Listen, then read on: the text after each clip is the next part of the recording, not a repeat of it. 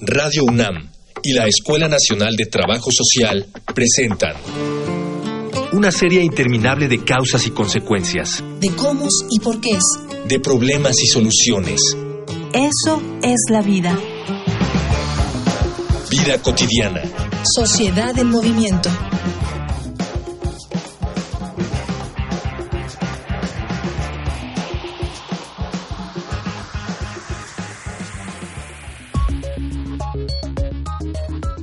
El 14 de marzo de 1761 se registró la primera sociedad cooperativa en Fenwick, Escocia. Un grupo de 28 artesanos que trabajaban en las fábricas de algodón de Rochdale establecieron la primera empresa cooperativa moderna, la Sociedad Equitativa de los Pioneros de Rochdale. Los tejedores tenían unas condiciones de trabajo miserables y unos salarios bajos que no les permitían pagar los elevados precios de los alimentos y los artículos domésticos. Pensaron que reuniendo sus escasos recursos y trabajando juntos, podrían acceder a bienes de consumo básicos a bajo precio. Desde entonces, alrededor del mundo las personas se han organizado así para trabajar. Pero ¿cómo funciona este tipo de organizaciones en México? Hoy, en Vida Cotidiana Sociedad en Movimiento, hablaremos de sociedades cooperativas en México. Y para hablarnos acerca del tema, nos acompañan el licenciado Héctor Valdés Trejo, integrante de la Sociedad Cooperativa Consultoría Profesional para la Iniciativa Social, y la maestra Elvira Yesenia Ramírez Banoye, profesora de la Escuela Nacional de Trabajo Social y experta en cooperativismo. Dialogar para actuar, actuar para resolver.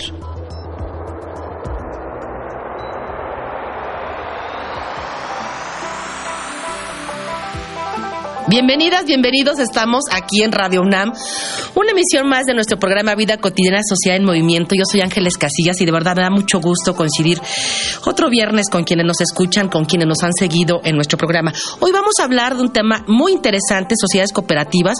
¿Qué es una sociedad cooperativa? ¿Cómo funciona? ¿Qué ventajas tienen? Pero sobre todo para quienes están interesados o interesados, ¿cómo podríamos... Eh, consolidar, formalizar estas ideas y organizarnos con los otros para, para un bien común. Eh, les voy a dejar los cintillos de nuestras diferentes formas para que ustedes se contacten. ¿Alguna pregunta vinculada con la temática? Datos de contacto. Facebook, Escuela Nacional de Trabajo Social, ENTS, UNAM. Twitter, arroba comunica, ENTS. Instagram, comunicación, ENTS. Regresamos de nuestros medios de comunicación y me da mucho gusto recibir aquí en cabina al licenciado Héctor Valdés Trejo. Licenciado, bienvenido y muchas gracias por haber aceptado la invitación. Pues muchas gracias por su invitación y con mucho gusto estar aquí presente. Gracias, gracias. Y por supuesto a la maestra Elvira Yesenia Ramírez Banoye, que es la segunda ocasión que tenemos acá y me da mucho gusto recibirte nuevamente, maestra. Muchísimas gracias y otra vez aquí estamos aportando lo que podamos. Por supuesto que sí. Si les parece, vamos a iniciar con una manera de, introducción a, la, a la temática. Licenciado Valdés, ¿qué es una cooperativa? ¿Qué es una sociedad cooperativa? Bueno, una sociedad cooperativa es una forma de organización social. El artículo 25 de la Constitución establece que las organizaciones sociales, o sea, la Constitución habla de tres sectores, del sector gubernamental, del sector privado y del sector social. Y una de las formas de organización, además de la, del ejido y la, de la comunidad, es la sociedad cooperativa. Aunque la sociedad cooperativa está también considerada dentro de la Ley General de Sociedades Mercantiles. Pero o sea, nosotros consideramos que estamos dentro del movimiento que es una sociedad diferente a las organizaciones mercantiles y está integrada por personas físicas que tienen un fin común, que es un fin de, de trabajar y producir riqueza para una distribución equitativa de esa riqueza. Entre quienes conforman ese, ese grupo. Exactamente. ¿Cuáles serían las ventajas de constituirnos en una sociedad eh, cooperativa? Mira, la cooperativa como una herramienta jurídica para la, gente, o sea, tú debes de utilizar de acuerdo a los fines, tú debes utilizar la herramienta adecuada.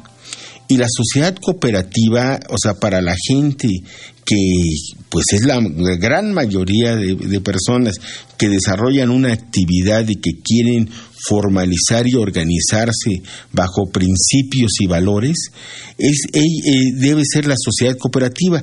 las opciones que tenemos son sociedades basadas en el capital y otras sociedades basadas en el trabajo.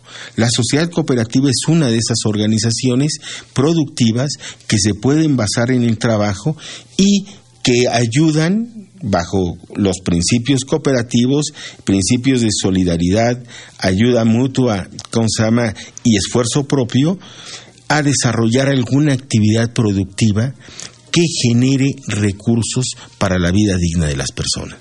Nos decías, eh, este licenciado, solidaridad, ayuda mutua y y, y esfuerzo propio. Esfuerzo propio.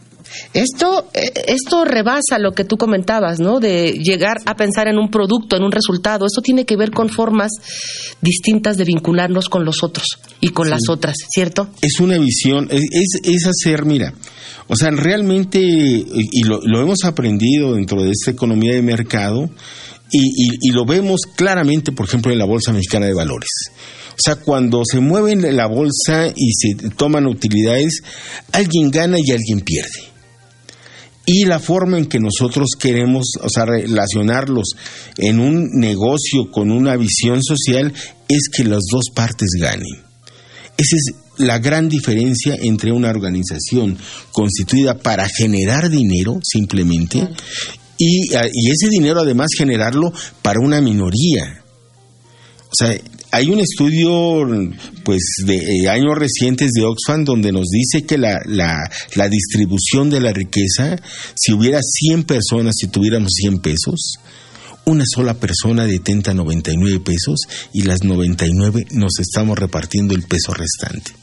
Entonces, este tipo de organización nos ayuda a, a, distribuir mejor la riqueza y además, o sea, bajo esos principios de, de solidaridad, pues, o sea, hacemos un tipo de negocio distinto, una economía, o sea, trabajamos hacia una economía social y solidaria que ponga en vez de el mercado en el centro del modelo, que ponga a la persona.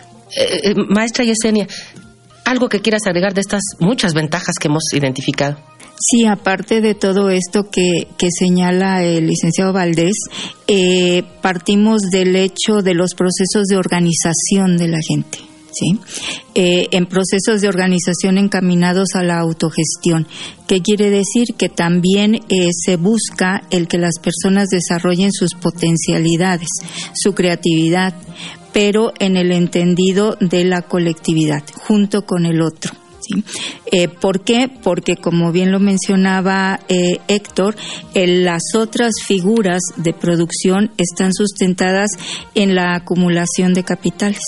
En este caso, en las cooperativas están orientadas sí a la generación de capitales, pero para una distribución equitativa, igualitaria en el derecho, pero equitativa en el trabajo que se desarrolla de acuerdo a las organizaciones que tienen. Y justamente por estas características que nos compartes, maestra Yesenia, de colectividad de organización, supongo que hay muchas, pero antes de que nos puedan compartir cuáles son algunas de las que principalmente en nuestro país identificamos, les voy a invitar, las voy a invitar también a quienes nos escuchan a un material que nos prepara producción, una infografía social. Escuchemos. Infografía social. Actualmente se calcula que este modelo empresarial cuenta con mil millones de socios. Las cooperativas emplean directa o indirectamente a 250 millones de personas en todo el mundo. Según los datos de World Cooperative Monitor, las 300 cooperativas más importantes a nivel mundial facturaron en 2016 más de 2.5 billones de dólares. Para 2016, en México existían 672 sociedades cooperativas de ahorro y crédito, de las cuales 135 estaban autorizadas por la Comisión Nacional Bancaria y de Valores, y 90 más en proceso de autorización, según datos del Fideicomiso del Fondo de Protección y Supervisión Auxiliar de Sociedades Cooperativas de Ahorro y Préstamo y de Protección a sus Ahorradores. Según datos del Fideicomiso del Fondo de Protección y Supervisión Auxiliar de Sociedades Cooperativas de Ahorro y Préstamo y de Protección a sus Ahorradores. Para 2018 hubo 799 registradas, de las cuales 12 presentan procesos de autorización. Es un largo camino para que el cooperativismo siga avanzando en el mundo, pero es un trabajo que se hace día a día con el esfuerzo y voluntad de las personas que pretenden generar un bienestar a largo plazo. Regresamos de la infografía social, estamos platicando de sociedades cooperativas. Está aquí con nosotros en cabina el licenciado Héctor Valdés y la maestra Yesenia Ramírez. Y nos compartían justamente las características que tiene esta sociedad, que rebasan en mucho lo que tiene que ver con la producción y la ganancia. Eh, va más allá porque tú lo comentabas, maestra, antes de la infografía, esta parte de organización, de autogestión, de colectividad, me hace pensar que entonces pueden haber N formas de organizarnos para constituirnos en una cooperativa. ¿Cuántas experiencias que tú puedas compartir con los que nos escuchan identificamos para que ellos puedan como, como familiarizarse con quienes son o forman una cooperativa? Serían N porque la ley, la ley eh, señala que toda actividad lícita es sujeta de poderse llevar a cabo a través de una cooperativa. Eh, eh, tenemos desde las organizaciones, desde colectivos que muchas veces eh, se empieza de esa manera a formar colectivos, a interactuar entre ellos y finalmente constituyen la figura que es la cooperativa tenemos desde las organizaciones rurales, tenemos desde, bueno, repito, es N, ¿sí? Es en cualquier actividad puede ser sujeta a ello. En un programa anterior hablamos de las cooperativas culturales, ¿sí? Que también decíamos cultura es todo sí, finalmente, ¿no? Eh, entonces abarca todo este espacio.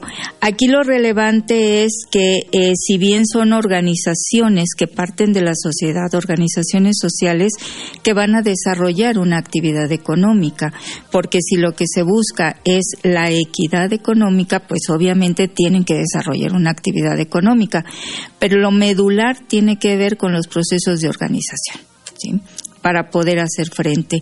Eh, procesos de organización en donde eh, la ley lo, lo señala, un socio es un voto. ¿Sí? Y un voto no es un voto en lo que conocemos de nada más es ir a depositar, sino que es un voto a partir del el análisis y la reflexión y el interés por mi propia organización. Por supuesto. Y para que esta organización funcione, para que sea efectivo el voto, sea efectiva la figura del socio, tiene que pasar justamente por todo un proceso de configuración y de aceptación. Compártenos, este licenciado Héctor, cómo, cómo es este proceso, cómo inicia, qué requisitos. Sí, mira, en principio la ley establece tres tipos de sociedades cooperativas. Una de ellas es la sociedad cooperativa de consumo, donde los integrantes se juntan para poder hacer compras en común de bienes o servicios. La segunda es una sociedad de producción donde pueden vender su, su trabajo, o sea, vender servicios o vender sus productos que estén elaborando. Y la tercera figura es la cooperativa de ahorro y préstamo es una sociedad cooperativa que, o sea, en su principio, en el fondo de ellos, deben de realizar no actividades como las que realizan los bancos, actividades bancarias, sino actividades de finanzas sociales, donde se puedan, esos proyectos sociales puedan fondearse para, como se llama, ir desarrollándose. El proceso de constitución viene, o sea, para hacer la, formalización de una sociedad cooperativa, tiene el primer paso es solicitar la denominación a la Secretaría de Economía. Teniendo ya la denominación o el nombre, lo que hacen es elaborar sus bases, documentos constitutivos, hacer una convocatoria, celebrar su asamblea, en esa asamblea aprobar las bases constitutivas, aprobar la integración de, socios a la sociedad y los nombramientos que va a tener la sociedad, entre otras cosas, el objeto social, los certificados de aportación, hay diferentes conceptos. Pero esos son los, serían esos son los básicos que tienen que ser aprobados. En, en, la siguiente instancia es que la sociedad cooperativa, de conformidad con el artículo 12, pueda protocolizarse ante un notario, formalizarse ante un corredor público o certificarse ante una autoridad que pueden ser, o sea, desde los jueces, ¿cómo se llama? En, en, desde jueces de primera instancia hasta los presidentes municipales o aquí en la Ciudad de México los alcaldes. Y eso, ¿cómo se llama? Pues acarrearía también una cuestión económica, porque bueno, ir con un notario es bastante caro, pero ir con un alcalde, hacerlo puede resultar gratuito, debería resultar gratuito bajo la ley que, tanto aquí en la Ciudad de México hay una ley de fomento y bajo la ley de general de sociedades cooperativas todos los actos de constitución deben ser gratuitos para las sociedades cooperativas. Posteriormente de la certificación o protocolización deviene un registro ante el registro público, una inscripción, perdón, es el, el concepto ante el registro público de comercio y o sea, para finalizar el trámite hay que darse de alta como persona moral ante la Secretaría de Hacienda en el SAT, ¿sí? Y obtener el registro federal de causal. El registro, se dice fácil, pero nos acaba de compartir, licenciado, muchos aspectos que tienen que ver con celebrar asambleas, aprobar las bases, este tener la convocatoria. Maestra Yesenia, la experiencia que tienes acá con, con las sociedades cooperativas, ¿qué tan prolongado es este proceso? Depende de el nivel de conciencia y de interés que tengan las personas. Por eso hablamos eh, en esta parte que la ley no lo marca, lo comentábamos incluso hace un momento, es esta parte del grupo que promueve. ¿Sí? Eh, el grupo que, que ve la necesidad y que empieza a promover y que empieza a hacer todos los primeros pasos que están ahí, el diseñar o el elaborar las bases constitutivas son procesos de análisis y de reflexión porque un tanto tiene que ver con la planeación de su organización. Entonces, ¿qué vamos a hacer? ¿Para qué lo vamos a hacer? ¿Cómo lo vamos a hacer? Todo esto que nos marca el artículo 16 de la Ley General de Sociedades Cooperativas y que, bueno, ya los notarios nos tienen unos formatos, eh, por no decirles machotes porque tengo la duda, este, pero unos formatos eh, sobre eh, el llenado. Sin embargo, lo importante de esto no es solo el documento que se firme, sino el proceso de reflexión para poder determinar esos puntos, ¿sí? ¿Por qué? Porque si no reflexionas no haces propio. Y cuando no es propio, entonces eres ajeno, simplemente formas parte de una cooperativa, que así se llama, pero no te identificas como el socio que ya está tomando eh, decisiones.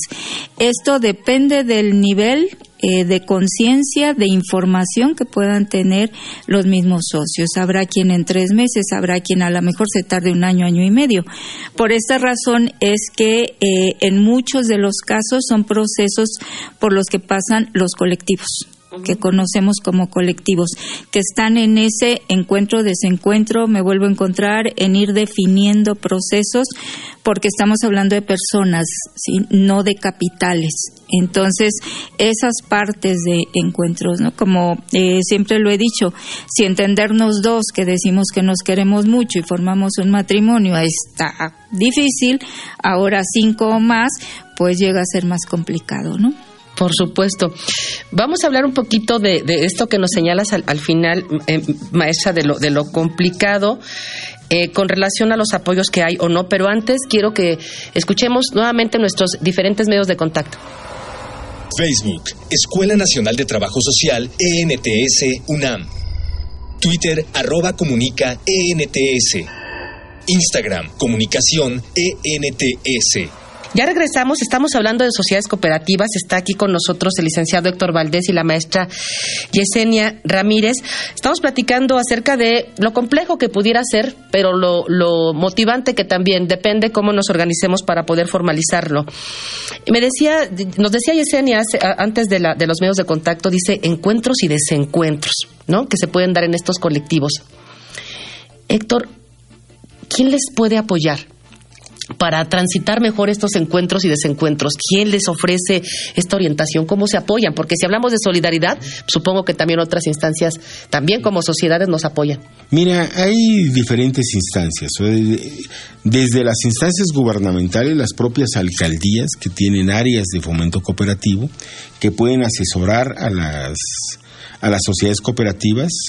Esto, o sea, también con sus límites, porque sabemos que la administración pública en, en la ciudad pues se reinventa cada tres años, entonces basados en una curva de aprendizaje pues tenemos que estar batallando a veces, ¿no?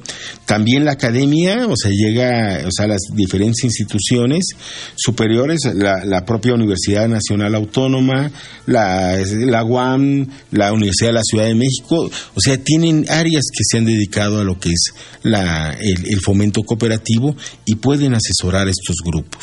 Y obviamente las propias cooperativas, hay cooperativas de asesoría, o sea, el, o sea, aquí eh, hago, ¿cómo se llama? El, el comercial, o sea, nosotros asesoramos también a sociedades cooperativas y no nada más a ellos, sino a, organizaciones sociales, ¿no? Que ese es nuestro nicho de negocio. Y Héctor, ¿alguna página, algún número para quienes nos escuchan que pudieran necesitar de esta asesoría? Bueno, o sea, el, número es el número telefónico, el, propio es el 5539 y nosotros asesoramos estos procesos de constitución de cooperativas. O sea, adicionalmente también les damos no nada más la, documentación, sino el acompañamiento para el proceso constitutivo. Algo importante, y lo, lo, comentaba la profesora, es que la idea es formar cooperadores antes de formar cooperativa. Ah, excelente, me parece muy bien. Y fíjense, como nos decía eh, Héctor, toda esta parte de apoyo, tanto institucional, formal, como el que generan las propias cooperativas, no está desvinculado de la parte del conocimiento que tiene que ver con la academia, con cómo nos preparamos para hacer esos, ¿cómo decía sector? ¿Coopera? Eh, cooperadores. Cooperadores. Y, me gustaría cerrar el programa, que es muy cortito, lamentablemente, con una invitación que vamos a estar de verdad compartiendo de manera constante con ustedes a dos eventos muy interesantes que nos va a invitar la maestra Yesenia. Claro que sí bueno, ya está de hecho publicado en la página de la Dirección de Divulgación y Educación Continua de la Facultad de Ciencias Políticas y Sociales un diplomado que eh, arrancaría el 2 de agosto sobre economía social y cooperativismo como vías para la transformación. Eh, ahí en la página pueden ingresar de, de la dirección de vinculación eh, para los informes. Eh, por el otro lado, eh, y bueno, este diplomado, cabe mencionar, participaremos tanto ponentes del Politécnico, de la UAM, una compañera experta en todo esto y su servidora, por supuesto. la sede del diplomado. En la Dirección de Vinculación y Educación Continua de la Facultad de Ciencias Políticas y Sociales, que se encuentra aquí en la Colonia del Valle. Eh, me parece que incluso hasta es esta misma calle, eh, no recuerdo. Ah, sí, sí, creo que sí. Eh, y por el otro lado, en octubre, 8, 9 y 10 de octubre, tendremos el evento de economía solidaria y Trabajo Social que se llevará a cabo en la Escuela Nacional de Trabajo Social de la UNAM. Ahí tendremos tanto eh, conversatorios, paneles y, por supuesto, los compañeros que están vinculados a, este tipo de organizaciones. Habrá expoventa de sus productos y talleres que ellos mismos eh, nos impartirán eh, de cómo realizan sus productos. Este último evento que es de trabajo social es la sede en la Escuela Nacional de Trabajo Social. La sede. Uno, dos días, ¿cuántos estamos? Tres días. Tres días. Ocho, nueve y diez de octubre. ¿sí? Desde las diez de la mañana hasta las seis de la tarde estaremos. Si las personas quisieran participar no solamente para el consumo de los productos, conocer estas experiencias, sino en alguna compartir alguna pues alguna vivencia, alguna página, algún correo electrónico donde puedan pensar en alguna? Pues se pueden dirigir a mi teléfono particular, eh, 5514-768882. Yesenia Ramírez. La maestra Yesenia Ramírez. Estaremos de todas formas muy al pendiente que en estas fechas estemos anticipadamente invitándoles para que conozcan de viva voz, de de cara a cara con quienes hacen posibles estas diferentes formas de organización y de colectividad. El programa es muy, muy cortito, ya habíamos comentado. Eh, ¿Algún mensaje, Héctor, para poder despedirnos? Bueno, o sea, hacer un comentario. O sea, actualmente en la ciudad, la Secretaría del Trabajo y Fomento al Empleo está promoviendo la constitución de cooperativas y el fortalecimiento de las ya constituidas es un programa muy ambicioso, o sea, por lo que se ve, sí van a alcanzar la, la, meta, son la creación de 1.400, la constitución de 1.400 sociedades cooperativas y de 800 cooperativas ya creadas en su fortalecimiento. Aquí, o sea, eh, dicen que todo lo bueno a veces no es completamente bueno, o sea, necesitamos, ¿cómo se llama?, que esas 1.400 cooperativas tengamos un, un proceso de, no de capacitación, sino de educación cooperativa, donde los integrantes realmente vivan y sientan los valores y principios del cooperativismo. Esto eh, es, es, alentador por una parte y es preocupante por la otra, o sea, para que no se cree, o sea, procesos de simulación, de, o sea, de manejo político de, estos programas de carácter social. Yo creo que la, forma cooperativa es la mejor forma de organización para la gente actualmente y, y no lo digo yo, lo dice incluso un premio Nobel de Economía, Joseph Stiglitz. O sea, pero sí tenemos que cuidar mucho también la cómo los estamos constituyendo y cómo los estamos preparando para que tengan no no lo difícil no es constituirlas sino que permanezcan y que tengan prácticas cooperativas. Y, bueno pues yo creo que tener, o sea habría que felicitar a la secretaría por estos trabajos pero también habría que exigirles que estén también atentos y acompañando el proceso de estas nuevas cooperativas. Ay, pues muchas gracias. Cerraste muy bien el programa, no, no lo pude haber yo hecho de la mejor manera que tú lo acabas de hacer. Fíjense, compartimos desde qué es, cómo se constituye, algunas de las ventajas, ya nos compartieron también los requisitos, el procedimiento, pero sobre todo las ventajas de constituirse, de organizarse de esta manera, que hay muchas. Y bueno, me quedo con esto último que decía Héctor, no es constituirse, no es formalizarse, es el principio de algo, de algo importante que tiene que eh, fortalecerse. No nos resta más que despedirnos de quienes hacen posible este programa, que están en producción. Obviamente nuestro productor Miguel Alvarado, en la postproducción Luis Tula, en la información Jorge, Herrera, Cindy Pérez. Hoy nos acompaña Ángel López en los controles y por supuesto a la maestra Yesenia, a Héctor. Héctor, muchísimas gracias. De verdad un gusto haberte conocido, que hayan compartido con nosotros aquí en cabina. Yo soy Ángeles Casillas. Seguiremos hablando de los eventos a los que nos invitó la maestra Yesenia y confío en que podamos coincidir en nuestra siguiente emisión. Muchísimas gracias. Vida cotidiana es una coproducción entre Radio UNAM y la Escuela Nacional de Trabajo Social.